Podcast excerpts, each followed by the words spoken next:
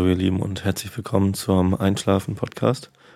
Episode, weiß ich nicht mehr, 54 glaube ich. Ich bin leider krank. Ich habe eine fiese Mandelentzündung. Ihr hört es wahrscheinlich. Man konnte es in der letzten Episode schon hören, dass es da angefangen hat. Am Montag war ich beim Arzt. Der hat mich gleich die ganze Woche krank geschrieben. Ich dachte, das ist übertrieben, aber heute ist Donnerstag und das Amoxicillin, was er mir verschrieben hat, hilft gar nicht. Ja, ich will jetzt auch gar nicht Mitleid heischen. Ich äh, will auch gar nicht viel sprechen, es tut weh. Ähm, stattdessen einschläfernder Podcast der Woche. Ich habe einen für euch. Der ist richtig cool. Und zwar haben irgendwelche Verrückten angefangen, Wikipedia vorzulesen. Und das ist ähm, extrem einschläfernd. Und ähm, weil das unter der Creative Commons Lizenz steht, darf ich euch sogar meine Lieblings bisherige Lieblingslesung aus der Wikipedia hier jetzt zum Einschlafen einspielen. Und zwar kommt jetzt von, oh, ich muss mal nachgucken. Anhezu heißt er. Anhezu hat Atom vorgelesen. Mit äh, aktueller Brisanz. Äh, wer gegen Atom ist, der ist irgendwie gegen alles. Äh, wenn man gegen die Nutzung der Kernenergie ist, ist das schon was anderes. Also hört mal rein. Ich hoffe, ich bin bald wieder gesund. Ach so, eine Sache noch. Ich habe äh, einen Hinweis von Jörg bekommen. Vielen Dank dafür. Es gibt LibriVox als Projekt. Da gibt's auch ähm, freie Texte. Da werde ich vielleicht dann am Montag was reinstellen, wenn ich dann immer noch krank bin. Und zwar werden da Bücher aus Projekt Gutenberg vorgelesen. Da passe ich eigentlich ganz gut rein.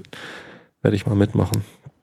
Aber dadurch, dass ich da reingeguckt habe, habe ich gelernt, die Nils Holgersson Ausgabe, die ich euch vorgelesen habe, ist noch gar nicht gemeinfrei. Deswegen musste ich leider alle Episoden mit Nils Holgersson erstmal rausnehmen aus dem Podcast.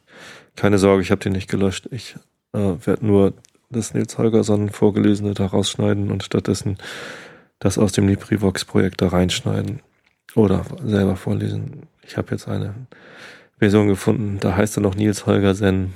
Daran kann man es also unterscheiden. Ja, das, was ich vorgelesen habe, ist von Pauline Kleiber übersetzt und die ist erst 1944 gestorben. Also muss ich noch dreieinhalb Jahre warten, bis ich euch das vorspielen dürfte. Insofern wünsche ich euch jetzt erstmal viel Spaß mit Anhezu und Atom. Diese Episode vom Einschlafen Podcast steht entsprechend unter der Creative Commons Lizenz, der Namensnennung und äh, wie heißt das? Weitergabe unter gleichen Bedingungen weil das Atom auch darunter steht. Also Augen zu und zugehört. Sie hören den Artikel Atom aus Wikipedia der freien Enzyklopädie. Stand 21. März 2011.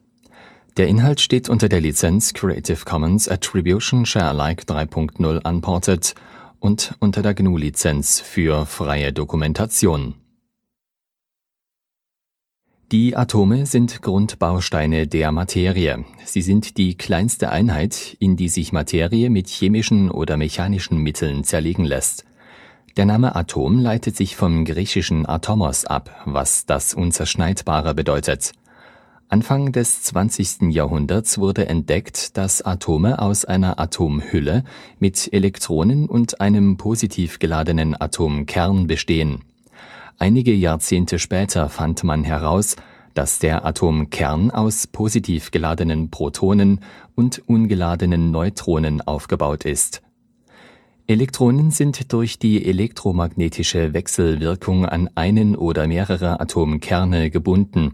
Dadurch entstehen die im Alltag bekannten chemischen Verbindungen. Deren Struktur und chemische Eigenschaften hängen wegen der Austauschwechselwirkung von der genauen Anzahl der Elektronen ab. Alle Atomsorten, die im neutralen Zustand dieselbe Anzahl Elektronen und damit Protonen besitzen, werden zu ein und demselben Element gezählt, wobei sich die Anzahl der Neutronen unterscheiden kann Verglichen mit alltäglichen Gegenständen sind Atome mit einem Durchmesser von 0,1 Nanometer winzig klein und deutlich kleiner als die Wellenlänge des Lichts. Einzelne Atome können daher nur mit speziellen Hilfsmitteln wie dem Rastertunnelmikroskop beobachtet werden. Entsprechend klein ist die Masse des Atoms. Ein Wasserstoffatom wiegt circa 10 hoch minus 27 Kilogramm Dabei sind über 99,9 Prozent der Masse im Atomkern konzentriert. Entdeckungsgeschichte Philosophische Überlegungen Das Konzept, dass Materie aus diskreten Grundeinheiten, also kleinsten Teilchen, aufgebaut ist und nicht in beliebig kleine Stücke zerteilt werden kann, existiert seit Jahrtausenden, aber diese Ideen beruhten auf abstrakten philosophischen Überlegungen und nicht auf empirischer experimenteller Untersuchung. Die den Atomen in der Philosophie zugeschriebenen Eigenschaften variierten stark je nach philosophischer Schule, insbesondere zu verschiedenen Zeiten und in verschiedenen Kulturen. Dennoch wurde die Grundidee des Atoms Jahrtausende später von Wissenschaftlern übernommen, weil sie eine elegante Erklärung für neue Entdeckungen in der Chemie bot. Die früheste bekannte Erwähnung des Atomkonzepts in der Philosophie stammt aus dem 6. Jahrhundert vor Christus aus Indien. Die Nyaya und Vaisheshika-Schulen entwickelten ausgearbeitete Theorien, wie sich Atome zu komplexeren Gebilden zusammenschlössen. Die Atomvorstellung in der griechischen Philosophie ist erstmals von Leukipp überliefert, dessen Schüler Demokrit seine Vorstellungen systematisierte. Etwa 450 vor Christus prägte Demokrit den Begriff Atomos, was etwa das Unzerschneidbare bedeutet, also ein nicht weiter zerteilbares Objekt bezeichnet. In der Zeit des Hellenismus vertrat Epikur eine Atomtheorie, obwohl die indischen und griechischen Atomvorstellungen rein philosophischer Natur waren, hat die moderne Chemie die Bezeichnung von Demokrit beibehalten bis zur Entwicklung der Chemie als Wissenschaft brachte das Atomkonzept keine neuen Erklärungen. 1661 publizierte der Naturphilosoph Robert Boyle sein Werk The Skeptical Chemist, in dem er argumentierte, die Materie sei aus diversen Kombinationen verschiedener Corpuscules aufgebaut und nicht aus den vier Elementen Wasser, Erde, Feuer und Luft. 1789 prägte Antoine Lavoisier den Begriff Element für Grundstoffe, die mit chemischen Methoden nicht weiter zerlegt werden können.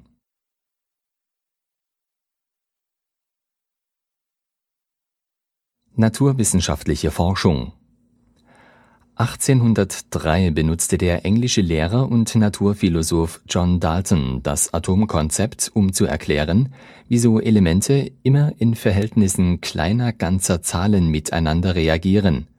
Gesetz der multiplen Proportionen.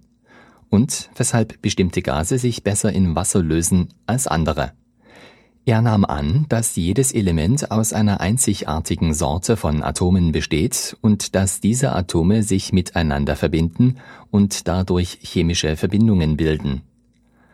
1827 erhielt die Atomtheorie durch die Beobachtungen des Botanikers Robert Brown zusätzliche Unterstützung er stellte bei Untersuchungen mit dem Mikroskop fest, dass Pollen und Staubkörner in Wasser sich ungeordnet hin und her bewegten, ein Phänomen, das als Brownsche Bewegung bekannt wurde. Diese Beobachtung wurde durch eine mathematische Untersuchung Albert Einsteins von 1905 als Effekt von Stößen mit Wassermolekülen, die sich thermisch bewegten, erklärt. Der französische Physiker Jean Perron benutzte Einsteins Arbeit, um experimentell Masse und Größe von Atomen zu bestimmen und bestätigte damit Daltons Atomtheorie. Joseph John Thomson entdeckte 1897 bei seiner Arbeit mit Kathodenstrahlen das Elektron und stellte fest, dass es ein Bestandteil von Atomen ist, womit er das Konzept des Atoms als unzerteilbarer Einheit zerstörte. Thomson glaubte, dass die Elektronen im Atom verteilt seien und ihre Ladung durch ein gleichmäßiges, positiv geladenes Medium kompensiert würde. Eine Forschungsgruppe um Ernest Rutherford beschoss 1909 eine Goldfolie mit Heliumkernen, sogenannter Alpha-Strahlung, und stellte fest, dass ein kleiner Teil der Teilchen um sehr viel größere Winkel abgelenkt wurden, als Thomsons Modell es vorhersagte. Rutherford schloss aus diesem Experiment, dass die positive Ladung eines Atoms und der Großteil seiner Masse in einem Atomkern in der Mitte des Atoms konzentriert sei und die Elektronen um diesen Kern kreisten wie die Planeten um die Sonne. Die positiv geladenen Teilchen, die sehr nah an diesen Kern kamen, würden sehr viel stärker abgelenkt als andere. Bei Experimenten mit den Produkten radioaktiver Zerfälle stellte der Radiochemiker Frederick Soddy 1913 fest, dass es anscheinend mehr als eine Atomart für jedes Element gab. Der Begriff Isotop für verschiedene Atome desselben Elements wurde von Margaret Todd geprägt. J.J. Thomson entwickelte bei seiner Arbeit über ionisierte Gase ein Verfahren zur Trennung verschieden schwerer Atome was zur Entdeckung stabiler Isotope führte. 1913 überarbeitete Niels Bohr Rutherfords Atommodell und nahm an, dass die Elektronen sich nur auf bestimmten quantisierten Umlaufbahnen aufhalten und zwischen diesen springen, sich jedoch nicht in Zwischenzuständen aufhalten könnten. Ein Elektron muss eine bestimmte Menge an Energie aufnehmen oder abgeben, um zwischen diesen festen Schalen zu wechseln. Wenn das Licht, das von einem erhitzten Material abgestrahlt wird, durch ein Prisma geleitet wird, erzeugt es ein farbiges Emissionsspektrum. Die Existenz fester Spektrallinien in diesen Spektren wurde erfolgreich durch die Übergänge des Elektrons zwischen den Schalen im Atom erklärt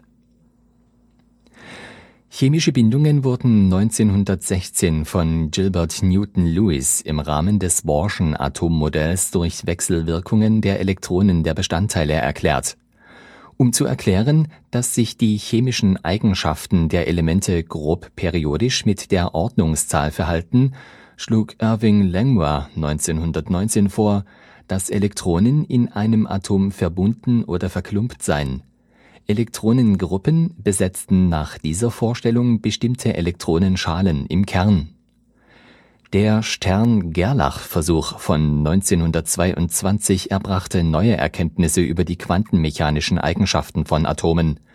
Ein Strahl aus Silberatomen, der durch ein speziell geformtes Magnetfeld geleitet wird, spaltet sich abhängig von der Richtung des Drehimpulses des äußersten Elektrons des Atoms auf es wurde erwartet, dass diese Richtung zufällig ist und der Strahlquerschnitt eine Linie beschreiben würde.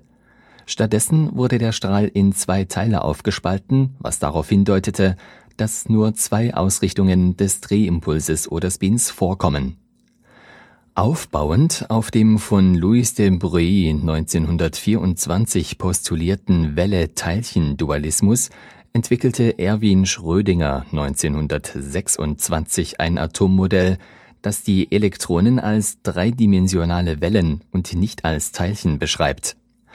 Eine Folge der Beschreibung durch Wellen ist, dass es unmöglich ist, genaue Werte sowohl für Ort als auch Impuls eines Elektrons zu erhalten.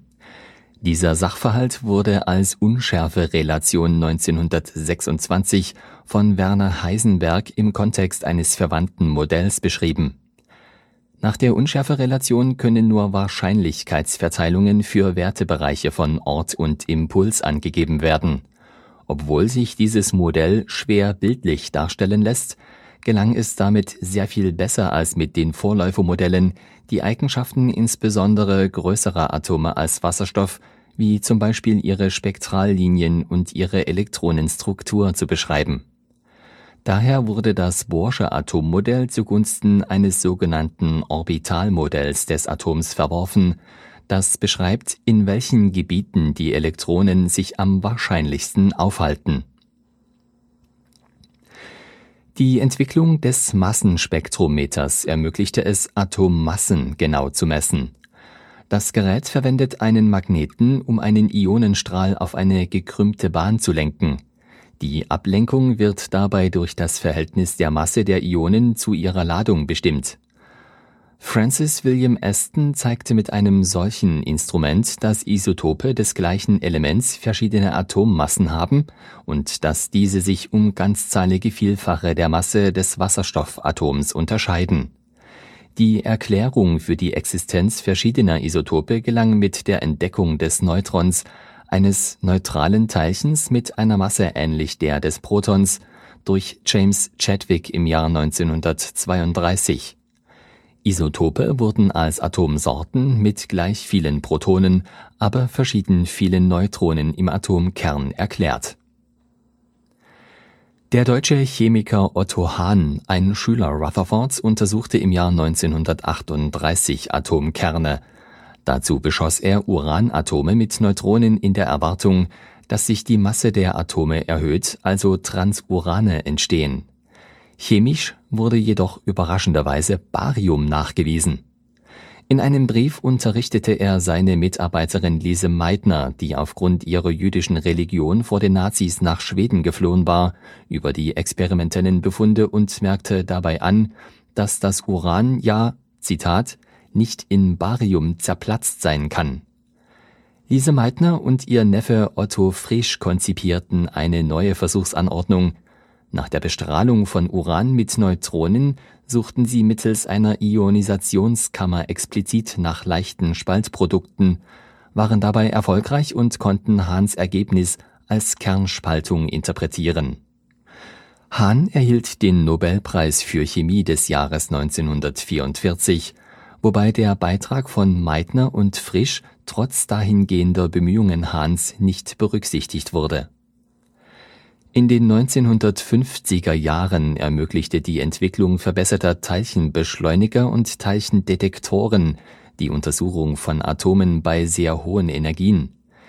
Die tief inelastische Streuung von Elektronen sehr hoher Energie an Atomkernen zeigte, dass Neutronen und Protonen Hadronen sind, die aus Quarks zusammengesetzt sind.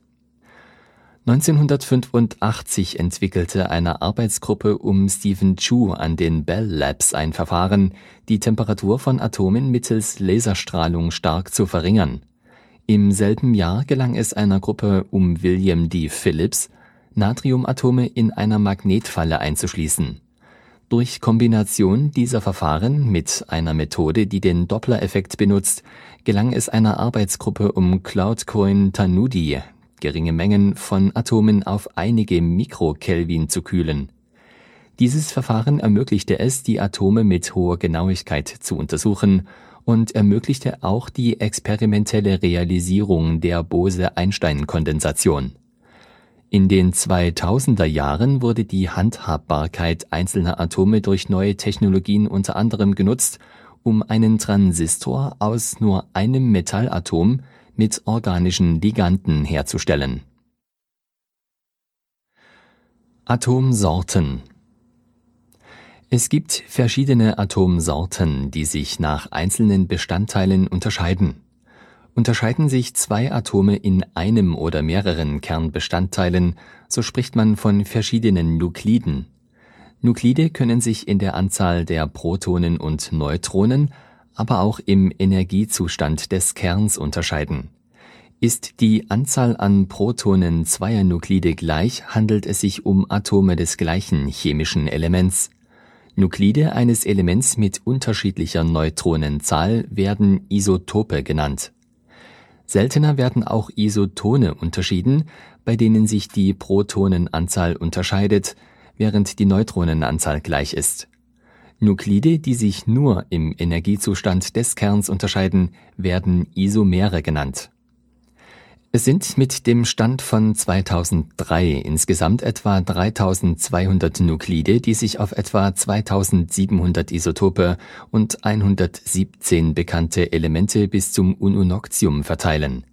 Die Stabilität der Nuklide hängt von dem Verhältnis von Protonen und Neutronen ab, bei einem ungünstigen Verhältnis ist der Kern instabil und zerfällt zu anderen Kernen. Genauer lassen sich die Stabilitäten des Kerns mit dem Schalenmodell erklären. Wird das gesamte Atom betrachtet, kann zwischen neutralen und geladenen Atomen unterschieden werden. Bei neutralen Atomen entspricht die Anzahl der Elektronen der an Protonen, dadurch ist das resultierende Atom elektrisch neutral. Sind dagegen mehr oder weniger Elektronen als Protonen im Atom, so ist das Atom elektrisch geladen und wird Ion genannt. Sind weniger Elektronen als Protonen vorhanden, ist das Atom positiv geladen und man spricht von einem Kation. Bei einem Elektronenüberschuss sind die Atome negativ geladen und das Ion wird nun Anion genannt. Um Elemente und Nuklide zu sortieren, sind verschiedene grafische Hilfsmittel entwickelt worden. Für Elemente wird das Periodensystem verwendet, bei dem die einzelnen Elemente nach Aufbau und Eigenschaften sowie aufsteigender Ordnungszahl sortiert sind. Gleichzeitig sind die Elemente im Periodensystem nach Eigenschaften, die eng mit der Besetzung der Orbitale verbunden sind, in Gruppen untereinander gesetzt. Isotope werden in Nuklidkarten dargestellt, bei denen auf einer Achse die Protonen und auf der anderen die Neutronenzahl aufgetragen ist Häufig wird über die Farbe zusätzlich die Art des Zerfalls dargestellt. Entstehung Stabile Protonen und Elektronen existierten eine Sekunde nach dem Urknall. In den folgenden drei Minuten verschmolz ein Teil der Protonen und Neutronen miteinander und bildete vor allem Deuterium und Helium, in geringem Umfang auch Lithiumkerne. Möglicherweise wurden auch kleinere Mengen Beryllium und Bohr durch diese primordiale Nukleosynthese gebildet. Die ersten vollständigen Atome mit gebundenen Elektronen wurden erst 380.000 Jahre nach dem Urknall gebildet, als das Universum durch Expansion ausreichend abgekühlt war und damit Rekombinationen von Atomkernen und Elektronen möglich waren alle schwereren Atome werden durch verschiedene Prozesse der Kernfusion erzeugt. Die wichtigsten sind dabei die der Nukleosynthese, bei denen in Sternen zunächst Helium, anschließend auch schwerere Elemente bis zum Eisen gebildet werden. Seltener sind die Spallation, die bei der Entstehung von Lithium-6 wichtig ist, der in Supernovae ablaufende R-Prozess und der S-Prozess, der in AGB-Sternen abläuft durch diese beiden Prozesse können auch schwerere Elemente als Eisen entstehen. Weiterhin spielen radioaktive Zerfälle eine Rolle für die Synthese verschiedener Elemente und Isotope. Vorkommen und Verteilung Atome bilden nach dem Lambda-CDM-Modell mit einer mittleren Dichte von 0,25 Atomen pro Kubikmeter etwa 4,6 Prozent der Energiedichte des beobachtbaren Universums. Der Rest setzt sich aus etwa 23 Prozent dunkler Materie und 72 Prozent dunkler Energie sowie Neutrinos zusammen, deren Natur jedoch noch weitgehend unklar ist Innerhalb einer Galaxie wie der Milchstraße ist die Konzentration von Atomen viel höher, nämlich zwischen 10 hoch 5 und 10 hoch 9 Atomen pro Kubikmeter im interstellaren Medium. Die Sonne befindet sich in der weitgehend staubfreien lokalen Blase, daher ist die Dichte in der Umgebung des Sonnensystems nur etwa 10 hoch 3 Atome pro Kubikmeter in der Verteilung der unterschiedlichen Elemente dominiert im Universum mit Abstand Wasserstoff. Danach folgt das im etwa eine Zehnerpotenz seltenere Helium. Alle schwereren Elemente sind deutlich seltener und machen nur einen kleinen Teil der im Universum vorhandenen Elemente aus. Die Häufigkeiten dieser Elemente werden dabei von den verschiedenen Mechanismen der Nukleosynthese bestimmt Sterne bilden dichte Wolken im interstellaren Medium und die Entwicklungsprozesse von Sternen sorgen für eine ständige Anreicherung des interstellaren Mediums mit schwereren Elementen als Wasserstoff und Helium. Bis zu 95 Prozent der Atome in der Milchstraße sind in Sternen konzentriert und die Gesamtmasse der Atome macht etwa 10 Prozent der Masse der Milchstraße aus, wobei der Rest der Masse von dunkler Materie herrührt auf der Erde überwiegen im Gegensatz zum Universum die schwereren Elemente, da Wasserstoff und Helium im Sonnensystem vorwiegend in der Sonne und den Gasplaneten enthalten sind. Die häufigsten Elemente sind Sauerstoff, Eisen, Silizium und Magnesium.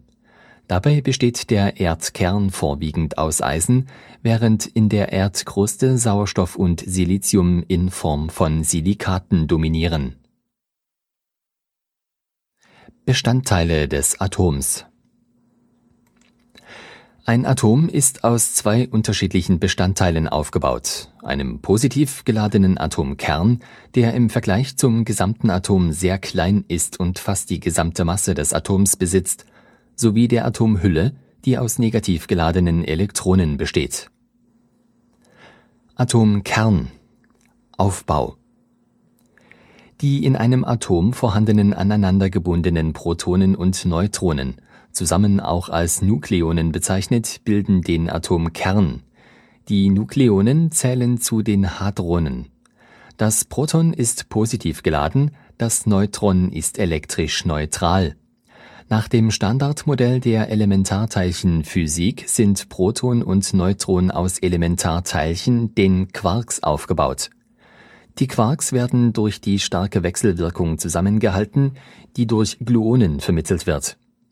Diese starke Wechselwirkung ist auch für den Zusammenhalt des Atomkerns verantwortlich, da sie in Abständen bis zu etwa 2,5 Femtometer deutlich stärker als die gegenseitige elektrische Abstoßung der Protonen ist der Radius des Kerns in Femtometer ist abhängig von der Anzahl der Nukleonen und beträgt etwa 1,07 multipliziert mit der dritten Wurzel aus der Anzahl der Nukleonen im Kern.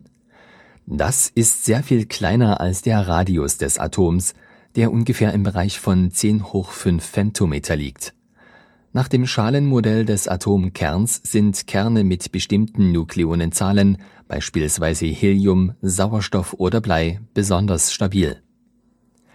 Bei niedrigen Ordnungszahlen sind Kerne mit annähernd gleich vielen Neutronen wie Protonen am stabilsten. Bei größeren Ordnungszahlen bewirkt die gegenseitige Abstoßung der Protonen, dass nur Kerne mit mehr Neutronen als Protonen stabil sind das Verhältnis von Neutronen zu Protonen in stabilen Atomkernen steigt daher mit zunehmender Ordnungszahl auf etwa 1,5. Ist das Verhältnis von Protonen und Neutronen ungünstig, so ist der Kern instabil und wandelt sich unter Energieabgabe spontan in stabilere Kerne um. Dieses Phänomen wird als Radioaktivität bezeichnet.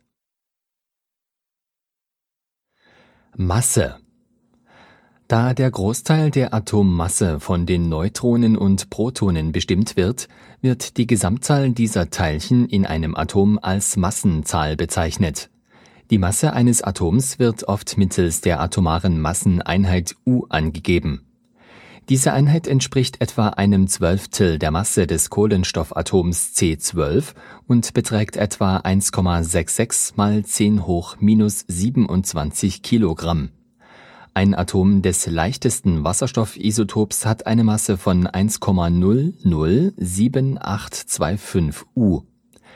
Die Masse eines Atoms entspricht etwa dem Produkt aus der Massenzahl und der atomaren Masseneinheit.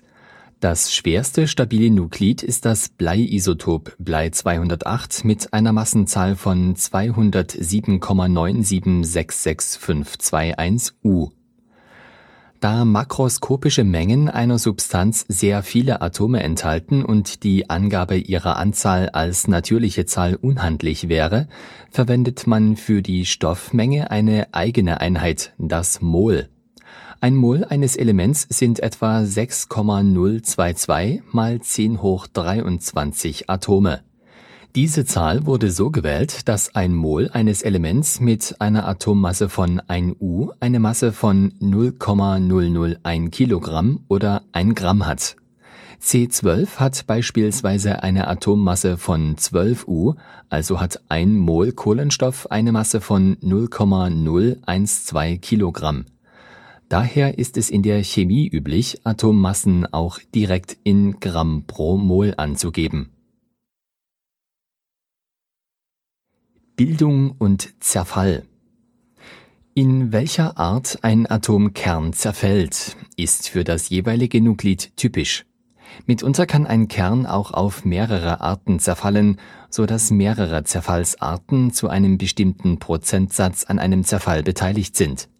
Die wichtigsten radioaktiven Zerfälle sind der Alpha-Zerfall, bei dem ein Heliumatomkern aus zwei Protonen und zwei Neutronen abgegeben wird, Der Beta-Zerfall, bei dem mittels der schwachen Wechselwirkung ein Neutron des Kerns in ein Proton oder umgekehrt umgewandelt wird, sowie Elektronen und ein Antineutrino bzw. ein Positron und ein Neutrino ausgesendet werden, und der Gamma-Zerfall, bei dem ein Isomer unter Aussendung von Gammastrahlung in ein niedrigeres Energieniveau gelangt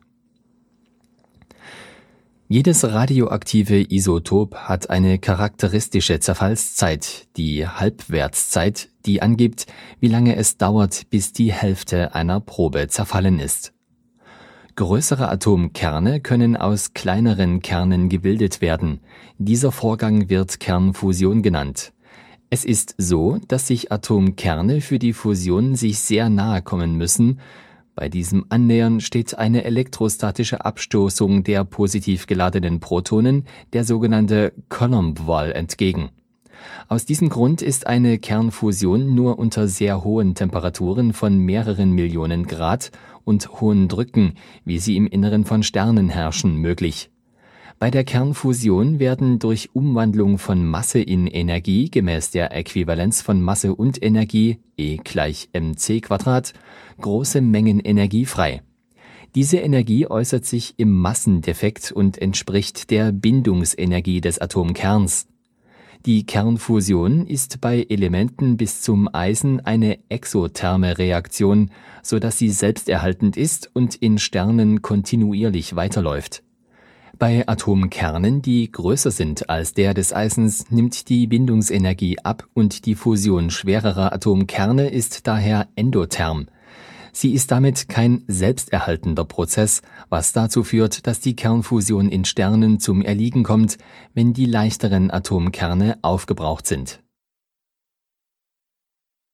Atomhülle die Atomhülle besteht aus den negativ geladenen Elektronen und umgibt den Kern.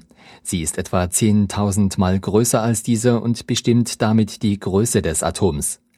Gleichzeitig sind die Elektronen mit einer Masse von 9,11 mal 10 hoch minus 31 Kilogramm so leicht, dass die Elektronenhülle praktisch nichts zur Masse des Atoms beiträgt. Sie sind zudem so klein, dass mit derzeitigen Messmethoden keine Ausdehnung festgestellt werden kann.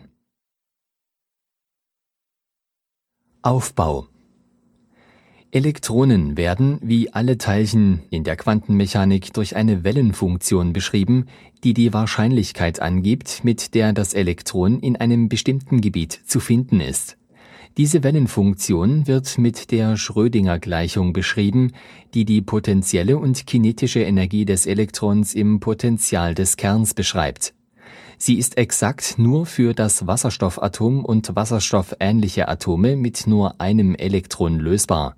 Für kompliziertere Systeme mit mehreren Elektronen wird das Orbitalmodell als gute Näherung verwendet bei diesen gilt es das Pauli-Prinzip, nach dem sich jedes Elektron in mindestens einem Zustand repräsentiert durch unterschiedliche Quantenzahlen unterscheiden muss.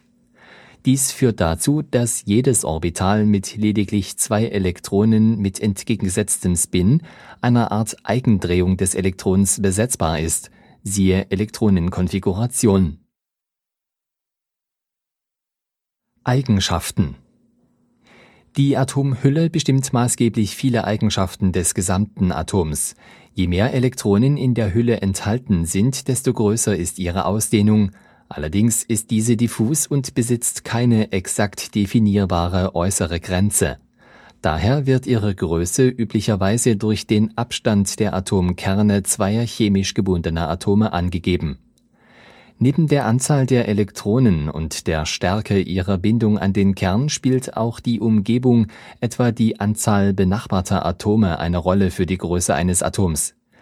Im Periodensystem gilt allgemein die Regel, dass die Größe durch zusätzliche Schalen von oben nach unten zunimmt, während von links nach rechts die Größe abnimmt, da die Elektronen stärker an den Kern gebunden sind Dementsprechend ist das kleinste Atom das Heliumatom mit einem Radius von 32 Pikometer, während eines der größten bekannten Atome das Cäsiumatom mit einem Radius von 225 Pikometer ist. Im Gegensatz zu den Kernbestandteilen lassen sich Elektronen durch relativ kleine Energien beeinflussen. So besitzt jedes Elektron eines Atoms eine typische Energie, die sogenannte Bindungsenergie, durch die es vollständig entfernt werden kann. Die Größe der Bindungsenergie hängt von der Größe des Atoms, dem Abstand des Elektrons vom Kern und dem Ionisierungsgrad des Atoms ab. Auch die Art, Geometrie und Besetzung der Orbitale hat einen Einfluss auf die Bindungsenergie.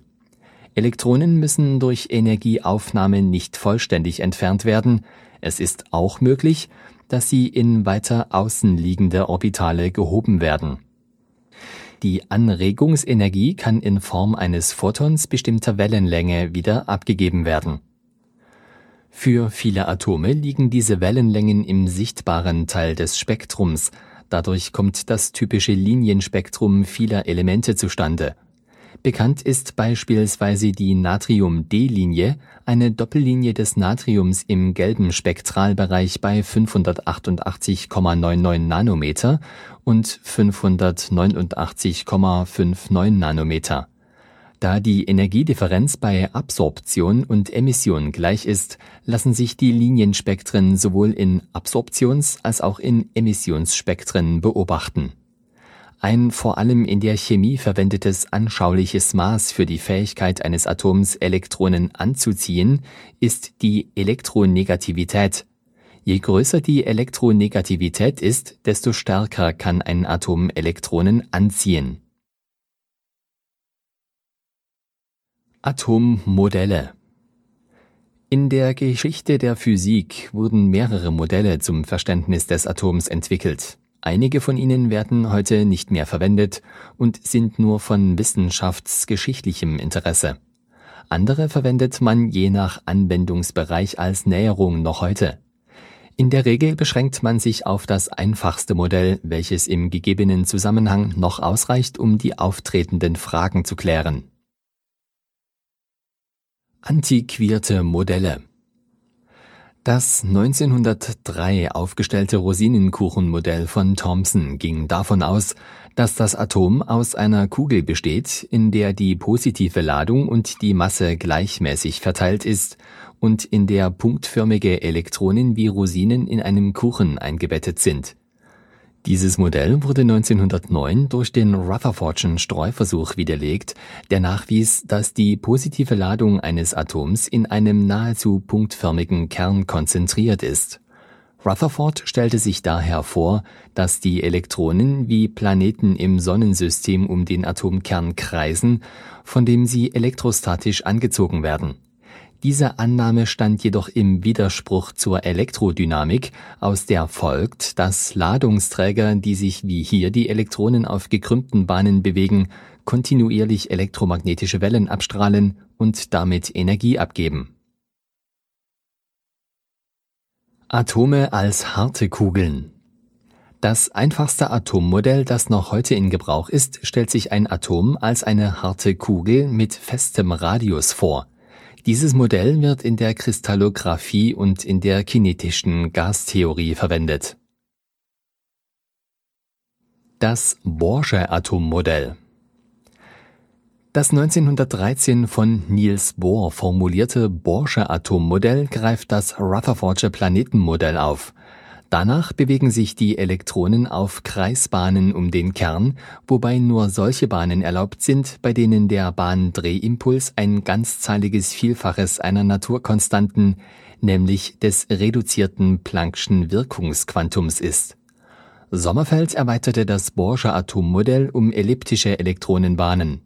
Wolfgang Pauli entdeckte das Pauli-Prinzip, demgemäß keine zwei Elektronen in allen Quantenzahlen übereinstimmen können – Daraus folgt, dass bei zunehmender Ordnungszahl die zusätzlichen Elektronen, die die zusätzliche Kernladung ausgleichen, nur außen angebaut werden können. Das Schalenmodell Das Schalenmodell ist in der Atomphysik ein Modell des Aufbaus der Atomhülle bzw. der Elektronenhüllen von Atomen.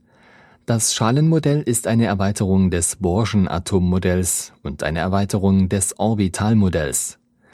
Elektronen kreisen um den Atomkern ähnlich wie im Bohrschen Atommodell und der Aufenthaltsort der Elektronen kann nur durch eine Wahrscheinlichkeitsfunktion, die sogenannte Wellenfunktion als Lösung der Schrödinger-Gleichung bestimmt werden.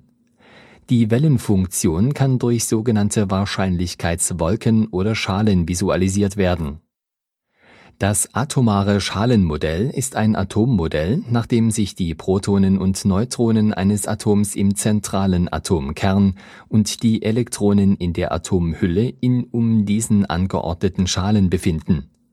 Die Schalen kann man sich bildlich wie bei einer Zwiebel vorstellen, die man von der Mitte ausgehend nicht nach oben oder unten radiär durchschreitet.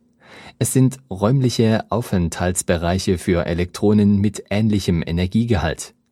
Die erste Schale, ausgehend vom Atomkern, wird K-Schale genannt und fasst maximal zwei Elektronen. Auf der nächsten Schale, der L-Schale, können maximal acht Elektronen untergebracht werden.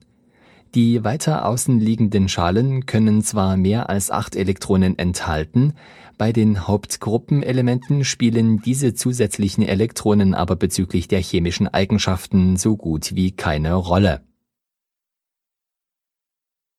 Das Orbitalmodell Orbitale sind Einzelelektronenwellenfunktionen in der Quantenmechanik und werden meist mit Phi oder Psi abgekürzt das Betragsquadrat einer Wellenfunktion wird als Aufenthaltswahrscheinlichkeitsdichte des Elektrons interpretiert, das sie beschreibt. Im Orbitalmodell existieren keine Kreisbahnen wie im Atommodell von Niels Bohr und auch keine anderen definierten Bahnen. Vielmehr brachten Entwicklungen der Quantenmechanik die Erkenntnis, dass der genaue Aufenthaltsort der Elektronen aufgrund der Unschärferelation Werner Heisenbergs nicht exakt sondern nur ihre Verteilung stochastisch beschrieben werden kann. Da die Aufenthaltswahrscheinlichkeit der Elektronen mit dem Abstand vom Atomkern asymptotisch gegen Null geht und sich bis ins Unendliche erstreckt, wählt man als Orbital den Aufenthaltsraum, in dem sich das betrachtete Elektron mit etwa 90 Prozent Wahrscheinlichkeit aufhält. Man erhält damit Räume, die ungefähr der Größe der Atome entsprechen. Die Begrenzungsflächen sind Flächen gleicher Aufenthaltswahrscheinlichkeit. Die Abstände der größten Wahrscheinlichkeiten, innerhalb der Orbitale ein Elektron anzutreffen, entsprechen den von Niels Bohr errechneten Bahnabständen. Die direkte Interpretation von Orbitalen als Wellenfunktionen ist nur bei Einzelelektronensystemen möglich bei Mehrelektronensystemen werden aber Orbitale in Slater-Determinanten eingesetzt, um Mehrelektronenwellenfunktionen zu konstruieren. Solche Orbitale können durch Hartree-Fock oder Kohn-Scham-Rechnungen bestimmt werden, sind aber im Regelfall nicht eindeutig definiert. Beobachtung das Rastertunnelmikroskop ist ein Gerät zur Oberflächenuntersuchung, das einzelne Atome sichtbar macht. Es verwendet den Tunneleffekt, der es Teilchen erlaubt, eine Energiebarriere zu passieren, die sie klassisch nicht überwinden könnten. Bei diesem Gerät tunneln Elektronen zwischen einer elektrisch leitenden Spitze und einer elektrisch leitenden Probe. Bei Seitwärtsbewegungen zur Abrasterung der Probe wird die Höhe der Spitze so nachgeregelt, dass immer derselbe Strom fließt. Die Bewegung der Spitze bildet dann die Topographie und Elektronenstruktur der Probe ab. Da der Tunnelstrom sehr steil vom Abstand abhängt, ist die laterale Auflösung viel feiner als der Radius der Spitze, manchmal atomar. Ein Atom kann ionisiert werden, indem eines seiner Elektronen entfernt wird. Die elektrische Ladung sorgt dafür, dass die Flugbahn eines Ions von einem Magnetfeld abgelenkt wird. Dabei werden leichtere Atome stärker abgelenkt als schwerere.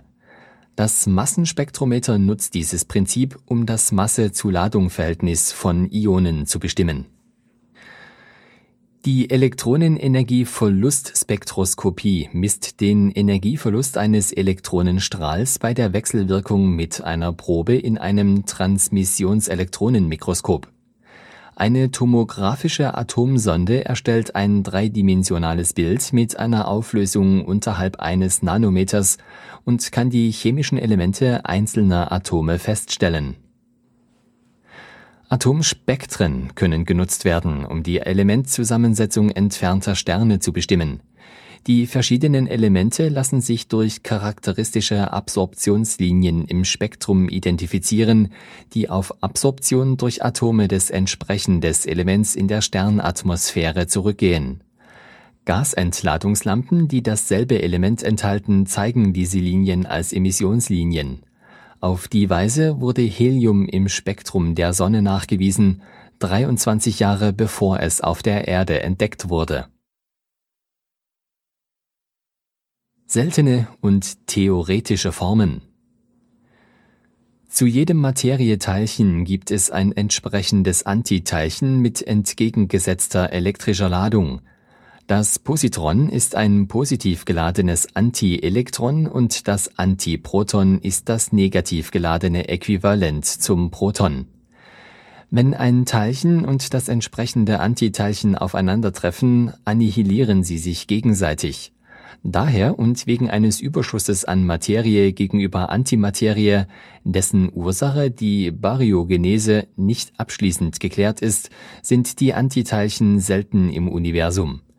Im Ergebnis wurden keine Antimaterieatome in der Natur gefunden.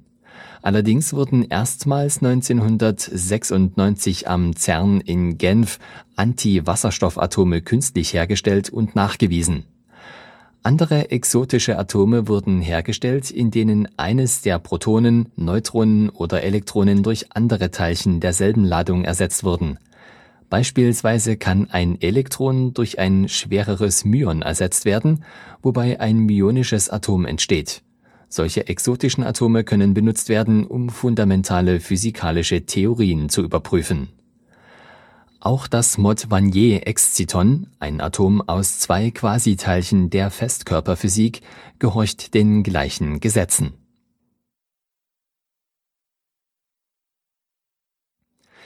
Sie hörten den Artikel Atom. Stand 21. März 2011. Sprecher Kai Gerlach. Der Artikel findet sich unter de.wikipedia.org Eine Versionsgeschichte mit den Autoren findet sich dort unter dem Link Versionsgeschichte. Der Artikel steht unter der Lizenz Creative Commons Attribution Share Alike 3.0 Unported und unter der GNU-Lizenz für freie Dokumentation. Die Lizenzbestimmungen können in der Wikipedia unter www.creativecommons.org und www.gnu.org nachgelesen werden